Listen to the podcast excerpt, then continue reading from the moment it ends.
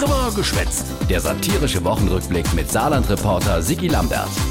Die Woche et Anke Rehlinger und der Strukturwandel im Saarland. Ist das nicht unfassbar mühsam? Schon mühsam, Anke, oder? Ähm, ja, das ist es.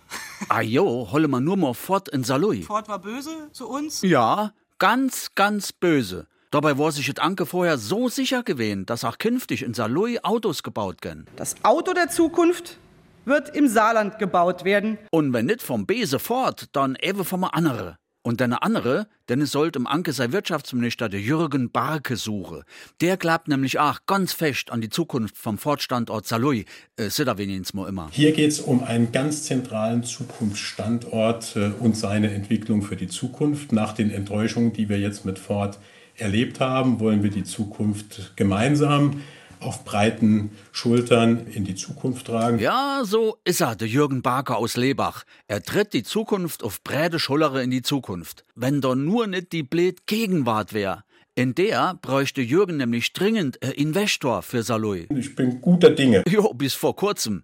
Weil da hat im Barke sein geheimnisvoller Investor, den wo er schon so fest an der Angel hat, im letzten Moment gesagt, äh, Fort Salui, äh, also doch eher, mm, nö. Äh, nein. Nein. Und schwupp äh, hatte Jürgen aus Lebach in der Unabox da gestanden. Tja, doch nicht so einfach mit der Zukunft, wenn die Gegenwart sich querstellt. Aus Reiter Twix machen ist an dieser Stelle zu einfach. Und nach dem Barke sei Chefin, das Anke Rehlinger hat müsse ernüchtert feststelle, Am Ende ist natürlich so eine Investorensuche kein Wunschkonzert. ja, bleibt die bittere Erkenntnis. Dass der Strukturwandel keine Perlenkette ist. Wunschkonzert, Perlecat, alles Fuppes, sagte CDU-Chef Stefan Toscani.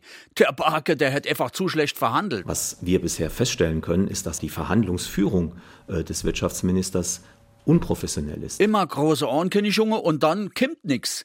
Probleme mit Fort Salui, Schwierigkeiten mit dem Akkuwerk, dat wo noch Iverhahn kommen sollte und jetzt vorerst mal nicht gebaut wird. Überall ruckeltet und die CDU-Toskani was genau für wat. Weil Anke Rehlinger als frühere Wirtschaftsministerin und ihr damaliger Staatssekretär Barke zehn Jahre geschlafen haben. Ja, gepennt, anstatt sich um genehmigte Industriefläche zu kümmern.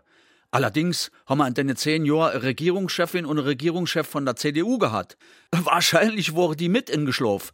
Müdigkeit kann hoch ansteckend sein. Hör mal auf, komm, äh, geh bloß fort.